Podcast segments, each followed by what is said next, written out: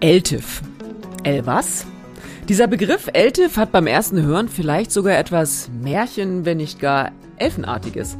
Es geht aber tatsächlich um ein knallhartes Animationsprogramm für Privatanleger. Das sollten Sie verstehen. Und darum reden wir heute darüber. Und damit herzlich willkommen zu einer neuen Folge des FAZ-Podcasts Finanzen und Immobilien. Mein Name ist Inken Schönauer. Und ich bin Martin Hock. Schön, dass Sie dabei sind an diesem Dienstag, dem 16. Januar.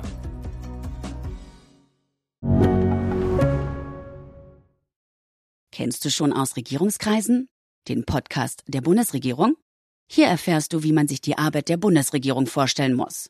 Wir schauen, nein, wir hören in den Maschinenraum. Wie werden Entscheidungen getroffen? Und warum so und nicht anders? Themen, Ereignisse, Termine, Alltägliches. Über all das reden wir in Aus Regierungskreisen. Jetzt reinhören, überall da, wo es Podcasts gibt. Martin, heute bist du mal wieder nicht nur Co-Host der heutigen Folge, sondern auch unser Experte, wie ja schon häufiger mal. Eine kleine Blitzumfrage unter den Kollegen heute zum Thema LTIF ergab äh, schon mal gehört, aber so genau wusste es eigentlich gar nicht so richtig jemand. Deswegen fangen wir bei diesem sperrigen Thema LTIF, was ja eben auch eine Abkürzung ist, wie wir gleich hören werden, ja. einfach mal ganz von vorne an. Was sind LTIF? Also meine persönliche Blitzumfrage umgab sogar, äh, habe ich noch nie gehört. War auch ein Kollege. Ja, also LTIF ist, wie gesagt, eine Abkürzung für European Long-Term Investment Fund. Und das ist halt eine besondere Art eines Fondsvehikels, das von der Europäischen Kommission dann ins Leben gerufen wurde. Und das soll Anlegern die Möglichkeit geben, in illiquide Vermögenswerte zu investieren. Okay, also gibt es da irgendwie sowas wie eine deutsche Übersetzung für? Kann man da irgendwie was Deutsches ja, für finden? Europäischer langfristiger Investmentfonds. Mhm, das mhm. wäre okay. so. Mhm. Warum soll das für Privatanleger interessant sein? Ich finde, das hört sich schon vom englischen Begriff kompliziert an. Ich finde, dein Deutsches macht es jetzt nicht gerade äh, leichter und durchschaubarer. Ich habe es ja schon in der Anmoderation gesagt, es ist etwas, was konkret und tatsächlich Privatanleger interessieren soll. Warum? Nun ja, derzeit ist es ja für Privatanleger eigentlich fast nur möglich, ähm, in liquide Vermögenswerte anzulegen. Also sprich, in aller Regel dann Aktien, Anleihen, Fonds und so weiter. Können wir da nochmal ganz kurz sagen, was heißt liquide an der Stelle, wenn wir schon Grundsatz- und Grundlagenforschung hier mhm. machen? Erklär doch nochmal ganz kurz, was das bedeutet, liquide und illiquide. Für Privatanleger ist es ja eigentlich nur möglich, wenn sie investieren wollen, in liquide Vermögenswerte anzulegen. Das heißt, solche, die an der Börse behandelt, gehandelt werden, die standardisiert sind, so wie Aktien oder Anleihen oder auch Investmentfonds. Was sie nicht können, ist in weniger liquide ähm, Anlageobjekte zu investieren, also sprich äh, Private Equity, also die direkte Investition in nicht börsennotierte Unternehmen oder Private Debt oder was größtenteils dann die Kreditvergabe an Unternehmen ist oder in Infrastruktur und so weiter.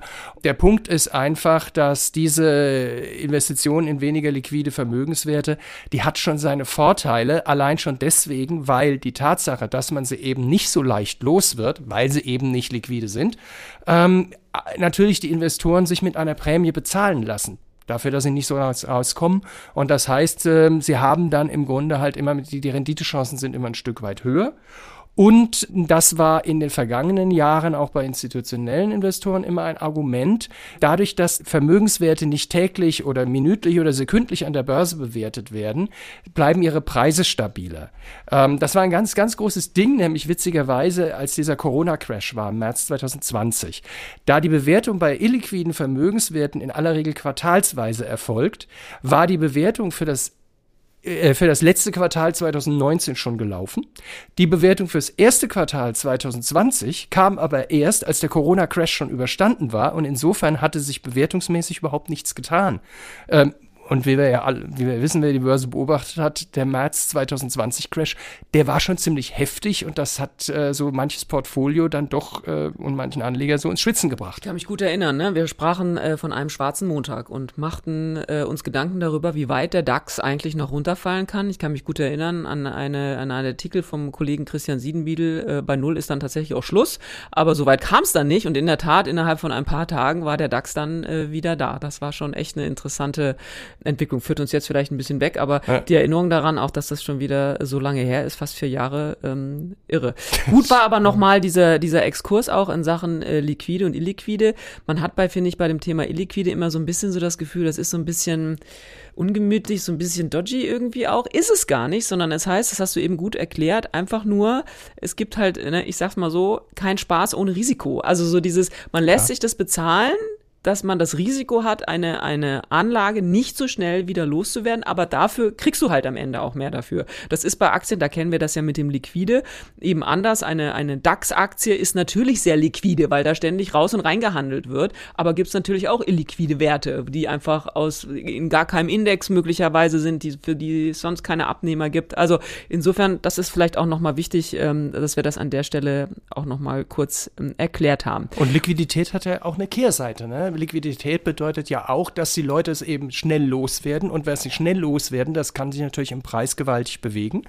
Ja, und das äh, ist auch nicht so jedem so recht. Naja, und nicht selten ist das ja sogar manchmal eine Tages, äh, also sozusagen ein Tagesrisiko. Und ich kann mich morgen sehr darüber ärgern, etwas gestern sehr schnell losgeschlagen zu haben, weil sich der Kurs schon wieder ganz anders möglicherweise entwickelt hat, muss man Manchmal im. Laufe eines Tages. Geht Oder morgens sogar so. mit 15 Prozent minus Absolut. los und am Abend ist nichts mehr davon da, aber Ja. die, die Aktie hat man halt vor Schreck verkauft. Ja. Genau, keine Seltenheit. Auch an der Stelle wieder, ach, so viele Börsenweisheiten schon hier, ne? Immer mal die Füße stillhalten, immer mal Ruhe bewahren, auch nicht schlecht. Äh, Sich selber sozusagen ein bisschen illiquide machen an der Stelle ist vielleicht manchmal äh, auch gar nicht so schlecht. Zu den LTIF zurück. Seit wann gibt's die? Also die erste ELTE-Verordnung trat im Jahr 2015 in Kraft.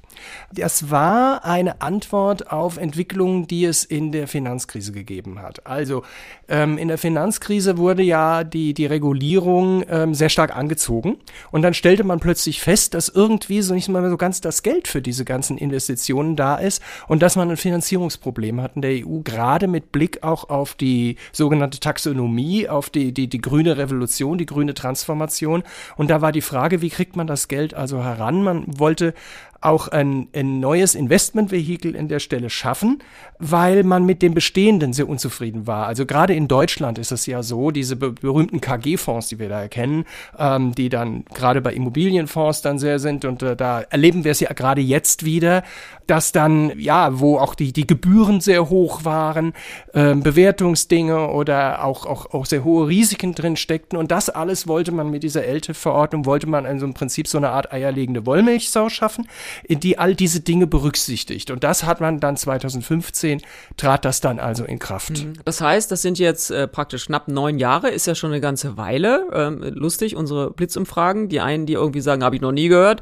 Die anderen, die wenigstens sagen, habe ich schon mal gehört, aber, aber keine Ahnung, was das ist. Aber es ist schon neun Jahre in Kraft. Ist da irgendwas bei Privatanlegern von angekommen? Hat das irgendwie tatsächlich dann was bewirkt? Und wenn du sagst, es war so ein bisschen eine Reaktion oder gar eine Antwort auf die, auf die Finanzkrise, hat's was gebracht? Äh, ja, schwierige Frage, aber im Wesentlichen eigentlich erstmal, es hat nicht so funktioniert. Äh, Muss man auch mal ein bisschen unterscheiden. Also der LTIF hat tatsächlich in Deutschland ganz schlecht funktioniert. Es gibt im Prinzip in Deutschland mit Bezug auf Privatanleger einen einzigen LTIF. Aber in Frankreich und Italien deutlich mehr. Das hat aber ganz andere Gründe. Das hat nämlich in Italien steuerliche Gründe, dass die steuerliche Förderung dort relativ gut ist und in Frankreich ist es ist Altersvorsorgeprodukte, die bei Versicherungen sehr beliebt sind. Ähm, die haben die sehr gut angenommen und deswegen wurden in Frankreich viele aufgelegt. Dann gab es noch ein paar in Spanien, aber der Rest der EU ist eigentlich, ja, nix. Dann mal an der Stelle, wenn ich mich jetzt dafür interessiere, ich meine, ich kann ja eine italienische, eine spanische oder auch eine sonst wo Aktie äh, kaufen. Kann ich auch einen französischen LTIF kaufen als deutscher Anleger? Naja, wie gesagt, Frankreich ähm, sind dann tatsächlich mehr institutionelle Produkte eben gewesen. Also dafür braucht man dann so einen französischen Altersvorsorgevertrag. Ähm, und ähm, ja, natürlich haben diese LTIFs, also muss man unterscheiden, wo in, in, in der, im EU-Kontext unterscheiden, wo wird ein LTIF aufgelegt und wo wird er vertrieben. Also, und es gibt halt LTIFs, die werden in 20 EU-Ländern, sage ich mal, vertrieben und es gibt welche, die werden eben nur in ein oder zwei vertrieben. Und gerade bei den italienischen ist es so gewesen, dass die im Wesentlichen doch nur in Italien angeboten wurden. Weil es sich einfach auch für die nicht gelohnt hat. So toll lief das Produkt ja auch nicht. Und ähm, da muss man sich als italienische Fondsgesellschaft schon überlegen, ob man dann so viel Geld reinhängt und das Ding dann auch noch in Deutschland zu vertreiben, vor allem wenn man es in Italien gut absetzen kann. Mhm. Und in Deutschland gibt es dann den Steuervorteil nicht. Ja, und, ja dann. Mhm. Jetzt kann man sich ja mal fragen, auf welchem äh, Slow-Track wir hier beim FAZ Finanzen und Immobilien Podcast unterwegs sind, dass wir nach neun Jahren jetzt mal die LTIFs hier irgendwie entdecken und versuchen zu erklären. Zumal ja neun Jahre jetzt auch so ein, nicht so ein richtiges Geburtstagsalter äh, irgendwie sind. Aber da gibt's gleich die Aufklärung. Der 10. Januar äh, der 10. 2024 Januar, ja. war offensichtlich ein magisches Datum, was das Thema LTIF angeht. Da gab's auch einen großen Artikel zu, den wir hier auch in die Shownotes äh, hängen können. Was ist seit dem 10. Januar anders bei dem Thema LTIF? Also man muss ja immer sehen, wenn die, die EU-Kommission, die hat ja auch so ihre Büro bürokratischen Vorgaben, wenn da so ein neues, so eine neue Sache rauskommt wie so ein LTIF, ähm, gibt es immer eine Evaluation nach einigen Jahren und die war also für den LTIF, glaube ich, 2020 eben fällig. Und da stellte man eben fest, dass Dinge so sind, wie sie eben sind und sagte, so geht's halt nicht. Und wir haben uns anders vorgestellt und dann ging man halt mit den Vorgesellschaften ins Gespräch und es gab eine LTIF 2.0 Verordnung. Ähm, die heißt nicht ganz so, aber ist auch egal. Aber diese LTIF 2.0 Verordnung tritt zum 10.01.23, äh, 24 ist sie jetzt in Kraft getreten und damit ist der LTIF nochmal komplett neu aufgestellt worden. Ähm, ja, und das hat, hat sich halt einiges geändert, es ist sehr viel flexibler geworden. Ähm, und jetzt ist die große Hoffnung, dass das also im Vertrieb dann auch einfacher funktioniert und besser angenommen wird. Und ähm, ja, in der Formbranche ist man da also sehr optimistisch und verspricht sich eigentlich auch ein gutes Geschäft davon. Was glaubst du? Also, dass die Formbranche das glaubt, das liegt wahrscheinlich so ein bisschen in der Natur der Sache, weil sie ein weiteres Vehikel haben, um Geld einzutreiben. Aber was glaubst du? Ist das so? Wird das das befeuern, so wie die Veränderungen jetzt auch sind? Also, wenn du sagst, es ist flexibler, vorher scheint es mir ja tatsächlich nicht nur illiquide, sondern auch sehr inflexibel gewesen zu sein. Also insofern. Also es ist schwer zu prognostizieren natürlich, klar. Das ist die Frage, inwieweit stehen also ähm, Anleger dann tatsächlich auf illiquide Vermögenswerte wie Infrastruktur, Private Debt, Private Equity oder sowas. Nun sagt man ja, gerade mit Deutschland, ähm, Fonds werden nicht gekauft, Fonds werden verkauft. Und das bedeutet natürlich, äh, muss man den, muss, ist es eine Vertriebssache. Also, ich habe dann schon vor Jahren im, da mit einigen gesprochen in der Branche und da sagte man mir bei einer sehr großen Fondsgesellschaft, ja, also das Produkt ist sehr erklärungsbedürftig und genau deswegen vertreiben wir es also nicht an Kleinanleger ähm, weil wir mit Großanlegern können wir das halt entsprechend viel besser vertreiben und mit denen können wir besser reden und da können wir besser erklären. Das macht uns vieles einfacher. Denn das zweite Punkt war, es gab für den LTIF in der ursprünglichen Variante eine Mindestanlage von 10.000 Euro und es gab eine Vermögensgrenze von 500.000, so dass also sehr viele, also der deutsche Anbieter des LTIF sagte mir, das Interesse bei Privatanlegern sei immens gewesen. Nur die meisten seien an der Hürde gescheitert. Und, äh, Und die ist jetzt wo, die oh, Hürde? Die gibt's nicht mehr. Die gibt's gar nicht mehr. Also die 10.000 gibt's einfach ja. überhaupt nicht mehr, sondern okay. Das äh, reguliert sich jetzt durch den Zuschnitt des LTIFs, ähm, dass halt Mindest, Mindestanlagesummen können dann vom Anbieter eben genommen werden, die sind auch noch nicht so ganz geregelt. Also das, da liegt noch ein bisschen was bei der ESMA, ein paar Kleinigkeiten. Das ist die Aufsicht, ne? Genau, mhm. bei der, ja, richtig, bei der Aufsicht. Und ähm, das wird sich dann so finden. Also das hängt dann auch davon ab, wie das Konzept des jeweiligen LTIF dann am Ende ist. Hm. Dann sind wir ja schon mitten da drin, wenn ich mich jetzt dafür interessiere und so ein Ding äh, kaufen will. Wir kommen nachher mal noch mal dazu, ob der LTIF möglicherweise der neue ETF ist. Lustigerweise hätte man ja vielleicht vor 10 oder 15 Jahren ähm, die gleiche Diskussion zum ETF geführt. Was ist es überhaupt? Wenn man unsere Blitzumfrage gemacht hätte, hätte vielleicht auch keiner gewusst, was es ist. Das ist vielleicht beim LTIF jetzt eben auch so. Und wir sehen ja diesen Höhenflug der Exchange Traded Funds, die wirklich äh, jede Decke immer durchspringt. Also dazu kommen wir später nochmal, ob das vielleicht eine Konkurrenz dazu auch ist, ob es eine ähnliche Entwicklung machen kann. Aber wenn ich mich jetzt dafür interessiere, was gilt es denn dann zu beachten? Ähm, wir, haben schon gerade von den Risiken gesprochen. Es ist illiquider, das ist so, aber wenn es jetzt eine größere Auswahl gibt, dann ähm, ja hat man eben auch mehr, mehr eine Wahl bei den Dingen, die man da auswählen kann was gilt es noch zu beachten, wenn ich jetzt denke, okay, das so als Beimischung könnte ich mir vorstellen, könnte ich vielleicht auch mal ein bisschen mit rum zu experimentieren? Also LTIF kann man nicht so kaufen wie ein ETF, den man mal nach sechs Wochen wieder verkauft. Also das ist Unsinn. Das, das ist auch nicht Sinn der Sache, sondern es geht wirklich darum, langfristig in ein Objekt zu investieren. Und das ist ja auch allein, der LTIF hat ja eine Investitionsphase von fünf Jahren. Das bedeutet, er hat fünf Jahre Zeit, überhaupt mal ein Portfolio aufzubauen. Und wie gesagt, der einzige deutsche LTIF, der hat immer noch enorme Liquidität, ja, weil ähm, also sag mal, ein gutes Renditeobjekt wie ein Windpark oder ein Solarpark oder eine, ein Autobahnbau, die wachsen nicht auf den Bäumen, ja. Und äh, das geht nicht so schnell. Und ähm, da muss man, da, da, da, das muss man einfach berücksichtigen und auch daran denken, dass man sich bei einem LTIF ein Stück weit festlegt. Es ist jetzt aber nicht mehr so wie eben vorher. Es war, dass der LTIF selber so so illiquide ist. Es gibt halt auch die Möglichkeiten, äh, Anteile früher zurückzugeben, ähm, sind besser geregelt, ähm, noch, auch noch nicht in allen Details, aber die LTIFs sind jetzt so strukturiert, dass sie halt auch diese Rücknahmen bewältigen können und äh, das war vorher auch nicht. Insofern ist der LTIF auch ein Stück weit liquider geworden, aber es ist immer noch eine Anlage in illiquiden Vermögenswerten und das heißt, da muss man ein bisschen Zeit mitbringen, sonst hat das Ganze keinen Sinn. Ich finde, das ist nochmal ein guter Hinweis, dass man wirklich sich überlegen muss, will ich in Infrastruktur Finanzierung mit einsteigen. Ne? Und das ist ja genau das, was du gesagt hast. Infrastruktur ist eben etwas nicht, was man heute hochzieht. Es ist ja so ein bisschen vergleichbar vielleicht eben mit so Immobilienfonds auf so eine Art, also wo es um die Entwicklung einer Immobilie möglicherweise gibt. Das ist ja so ein Thema bei den geschlossenen Immobilienfonds zum Beispiel, wo ja auch nicht eben mal so ein Hochhaus gebaut wird, sondern wo man normalerweise reingeht in so ein Projekt und das läuft dann über ein paar Jahre. Das muss man sich bei dem LTIF eben auch überlegen. Es ist nichts rein raus, sondern es ist wirklich ein, du hast eben schon ein paar Beispiele genannt, wie die diese Windparks oder Solaranlagen, ähm, Autobahnen, alles, was ja momentan auch so total en vogue ist, muss man sagen, weil ja so viel angeblich auch so viel gebaut wird, aber da rein zu investieren, äh, aber eben tatsächlich auch mit der Idee, dass es alles, was gebraucht wird, gerade was finanziert werden muss, wo auch privates Kapital reingegeben werden muss, wenn wir denken an das Thema Energiewende und Transformation, also es ist, all das ist ja, äh, fällt ja unter diesen Begriff Infrastruktur auch, aber das muss man sich klar machen. Es ist etwas, ähm, womit ich dann auch länger zu tun habe und was ich dann im Zweifel auch länger halte.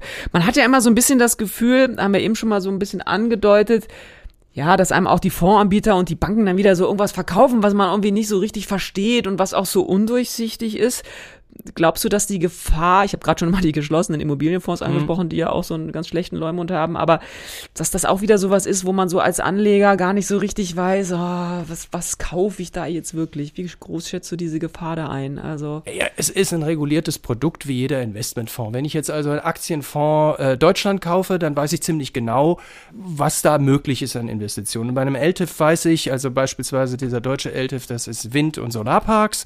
Ja, und das sind dann auch die die sind dann da auch drin. In gewissen Grad erfahre ich auch, was genau da drin ist.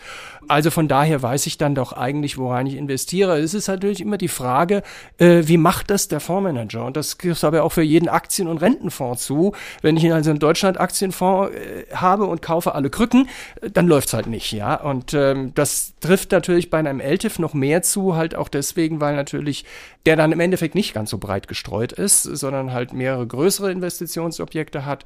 Und das muss halt funktionieren. Dann gibt es noch eine gewisse Gefahr. Ich hatte vorhin diese Liquidität erwähnt, die Rücknahmen bewältigen soll. Also theoretisch ist es möglich, in diesen LTIF fast zur Hälfte eben wieder doch liquide Vermögenswerte reinzupacken. Bloß gibt das einfach zum jetzigen Zeitpunkt überhaupt keinen Sinn, so ein, für, für eine Fondsgesellschaft ein Produkt herauszubringen, das unter falscher Flagge segelt. Das wird vielleicht mal dann ein Thema, wenn das Ding läuft wie geschnitten Brot und äh, also LTIFs ums Verrecken aufgelegt werden müssen, aber es an wirklich Renditeobjekten einfach fehlt, dann könnte es mal passieren, weiß ich nicht, ob das jemals passieren wird, dass man dann vielleicht so zwei äh, Windparks reinpackt und den Rest irgendwelche irgendwelche Aktien, wobei das auch geregelt ist, ganz genau geregelt ist, welche Art von Aktien da rein dürfen und wie viel und so weiter. Also da gibt es auch heftige Grenzen. ich wollte gerade sagen, dieses äh, Zusammenrühren von diversen Anlagen, die dann so eine toxische Wirkung entwickeln. Wir hatten schon mal das Thema Finanzkrise gerade oder den Begriff Finanzkrise gar nicht. Das das wissen wir ja nur zu gut, wie, wie, wie sehr das manchmal dann auch explodieren kann. Ne? Also das scheint geregelt ja. zumindest. Ich meine, klar, dass sowas dann immer passieren kann, das wissen wir eben auch, aber zumindest das sollte eigentlich nicht sein. Aber das sehe ich da nicht, mhm. sondern was ich halt nur sehe, ist halt, dass der LTIF halt durch die Reform, die ihn ja auch äh, die, die dafür sorgen soll, dass er angenommen wird, aber natürlich auch ein Stück verwässert wurde. Das ist ganz klar, das musste sein, sonst wäre wahrscheinlich nicht mehr viel draus geworden, ja. Und äh, weil natürlich auch Privatanleger mit Recht auch ganz gerne die Möglichkeit haben wollen, vielleicht kurzfristiger wieder auszusteigen. Und ähm, da hat man halt die Hoffnung, dass man dann halt das richtige Mix hat und ob man da jetzt eine Grenze bei 55 Prozent zieht oder bei 60 oder bei 53, ja, das ist dann halt im Endeffekt auch, das legt man halt mal fest. Du hast eben schon äh, gesagt, dass man so ein LTIF nicht verfolgen kann wie eine Aktie. Also ich kann nicht sozusagen minütlich, viertelstündlich, äh, halbstündlich irgendwie sehen, wie sich mein LTIF entwickelt. Wie, wie sehe ich denn dennoch, wie sich der Wert entwickelt hat? Ich meine, irgendwann muss ich ja mal im Zweifel für die Steuer äh, mir angucken können, äh, ist das Ding jetzt irgendwie im Plus, läuft das irgendwie, ist das Murks, würde ich es doch wieder verkaufen. Woran sehe ich das? Das ist also echt ein kleiner, äh, wirklich eine kleine Sache, die wunderbar bei dem LTIF ist. Der wird nämlich ins Depot eingebucht. Also den sehe ich dann genau wie bei meinen Aktien und bei meinen Anleihen steht auch der LTIF drin. Der hat halt nur keine tägliche oder laufende Bewertung, sondern der hat in der Regel eine drei, Monats, drei Monate eine Bewertung. Aber ich muss also nicht, das ist zum Beispiel auch ein Vorteil gegenüber den alten KG-Fonds, die ja dann bei irgendwem lagen und wo ich dann eigentlich auch nicht so recht wusste und vielleicht mal im Jahr irgendwann einen Geschäftsbericht bekommen habe, sondern da sehe ich halt diesen Wert zu dem bestimmten Zeitpunkt X und da muss ich nie also extra noch irgendwo mich sonst wo einloggen, sondern das habe ich da. Und das ist eigentlich schon eine ganz gute Sache. Mhm. Und die Bewertungsänderungen sind jetzt also auch bei Wind- und Solarparks auch nicht so häufig wie bei einer Unternehmensaktie. Klar, das stimmt. Es sei denn, so ein Windpark würde irgendwie auf Island stehen und da würde nun gerade ein Vulkan ausbrechen oder so, ne? Dann ja gut, aber das wäre dann auch nur eine einmalige Abwertung. Ja, absolut. Ja, das ist, das ist wohl wahr. Aber ich meine nur, dass, also das würde ja etwas sein, was irgendwie unmittelbar dann äh, zum Wertverlust möglicherweise. Und da brauche ich dann auch die Bewertung nicht mehr, denn dann weiß ich sowieso. Gut, äh, guter Punkt. Schreckliche Bilder, die man da sieht, aber äh, genau so ist das. Ganz kurz nochmal diese Frage tatsächlich. Sind die LTIFs die neuen ETFs? Glaube ich eher nicht. Und zwar, weil ETFs natürlich auf eine ganz andere Weise liquide sind. Das liegt allein schon an ihrer Konstruktion, ähm, aber auch, weil sie natürlich liquide Vermögenswerte handeln. Also dieses Thema Liquidität und ETF, das ist noch ein ganz eigenes. Nichtsdestotrotz, es ist eben Liquidität und das heißt, es gibt auch einfach viel mehr davon, was man da reinpacken und umpacken und sonst packen kann. Im Endeffekt ist ein LTIF halt doch immer etwas, womit man größere Investitionsobjekte einpackt, also ähm, es wird nicht so, es wird sicherlich nicht so groß werden wie das äh, ETF-Thema, aber äh, über die 11 Milliarden, die bisher da drin liegen, ähm, sollten wir also weiter rauskommen und ähm, ich denke, da äh, werden wir dann ins dreistellige Milliardenvolumen, sollten wir eigentlich vorstoßen können und ähm, wie weit, naja, das wird sich halt zeigen, aber das wird halt Zeit in Anspruch nehmen, gerade einfach, weil im Bereich halt illiquide Vermögenswerte, es geht alles ein bisschen langsamer. Also ich würde mal sagen, als Zusammenfassung tatsächlich nichts Märchenhaftes und auch nichts Elfenartiges, sondern echt ein Produkt, wo man einfach mal hingucken muss, ob das was für einen ist, mit Vorsicht, wie, wie wir besprochen haben. Es hat ein Risiko, man kann es nicht so schnell verkaufen, aber mir scheint es ein Blick wert. Danke. Gerne. Und dann sind wir auch schon wieder bei unserem Ding der Woche. Martin, eigentlich müsstest du mich ja fragen, was mein Ding der Woche ist. Aber ich sag jetzt schon mal selbst gleich, was es ist, denn auch da bist du beteiligt. Heute nicht nur Experte in Sachen LTIF, sondern auch noch am Ding der Woche. Also eigentlich müsste diese Folge eine Martin-Folge heißen. Aber das Ding der Woche, was ich heute ausgewählt habe, ist echtes FAZ Börsenlexikon. Also, dich so zum Strahlen zu bringen, äh, ist ja wirklich, Mann, Mann, Mann. Also einige Monate Arbeit. Du bist Herausgeber dieses FAZ Börsenlexikons ja. und vielleicht erzählst du uns mal ganz kurz, was es damit auf sich hat. Ja, also es ist so, dass wir auf Faznet schon länger ein Börsenlexikon haben und das äh, eigentlich schon 20 Jahre, das immer wieder mal überarbeitet worden ist. Und es kam die Idee, weil auch ein gewisses Interesse daran war, das Ganze als Buch herauszubringen. Und da haben wir dann die ähm, die Gelegenheit ergriffen, dieses Börsenlexikon nochmal einmal ganz gründlich vom Kopf auf die Füße zu stellen, äh, neue Begriffe reinzubringen, die bisher dort nicht berücksichtigt waren, auch mal zu schauen, was da alles so noch reingehört und was halt vielleicht dann, dann doch äh, keiner mehr wissen will. Und, kommt äh, Elte vor? Elte kommt vor, ja. Ja, und äh, dieses Börsenlexikon ist jetzt also frisch fertig geworden, geht morgen in den Buchhandel. Ja, dann würde ich doch sagen, Börsenlexikon, wer heute wissen will, was ähm, ja die wichtigsten Begriffe sind, guckt auf alle Fälle mal rein. In jeder Buchhandlung gibt's das ab morgen und ähm, im Zweifel äh, eine Mail an uns. Wir organisieren vielleicht auch was an der Stelle. Bestimmt. Und das war's auch schon wieder mit unserer dieswöchigen Folge des FAZ-Podcasts Finanzen und Immobilien. Wenn Sie Fragen haben, Themenwünsche oder andere Anregungen, schicken Sie uns eine E-Mail an podcast.faz.de oder schreiben Sie uns auf unseren Social-Media-Kanälen. Wir freuen uns, wenn Sie uns abonnieren und wenn Sie uns weiterempfehlen. Zu finden sind wir überall dort, wo es Podcasts gibt. Und schauen Sie gern auch mal in unsere LinkedIn-Gruppe. Da gibt's immer wieder interessante Posts und inzwischen sind wir richtig viele. Also da lohnt sich der Blick. Tschüss! Bis nächste Woche. Tschüss und machen Sie was aus Ihrem Geld.